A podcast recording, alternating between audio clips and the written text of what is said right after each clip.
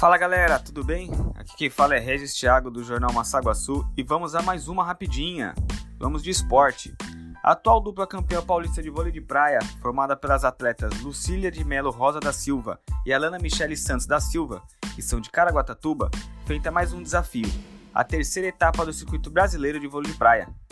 O torneio será disputado nos dias 2, 3 e 4 de julho, na Escola de Educação Física do Exército, no Rio de Janeiro e reunirá as melhores duplas do país.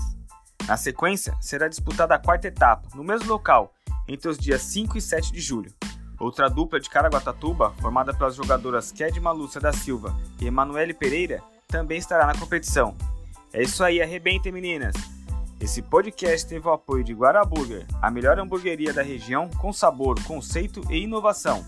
E Pinho Filtros, representante Fusati, em todo o litoral norte, Vale do Paraíba e Sul Fluminense além de realizar vendas e manutenção de piscinas.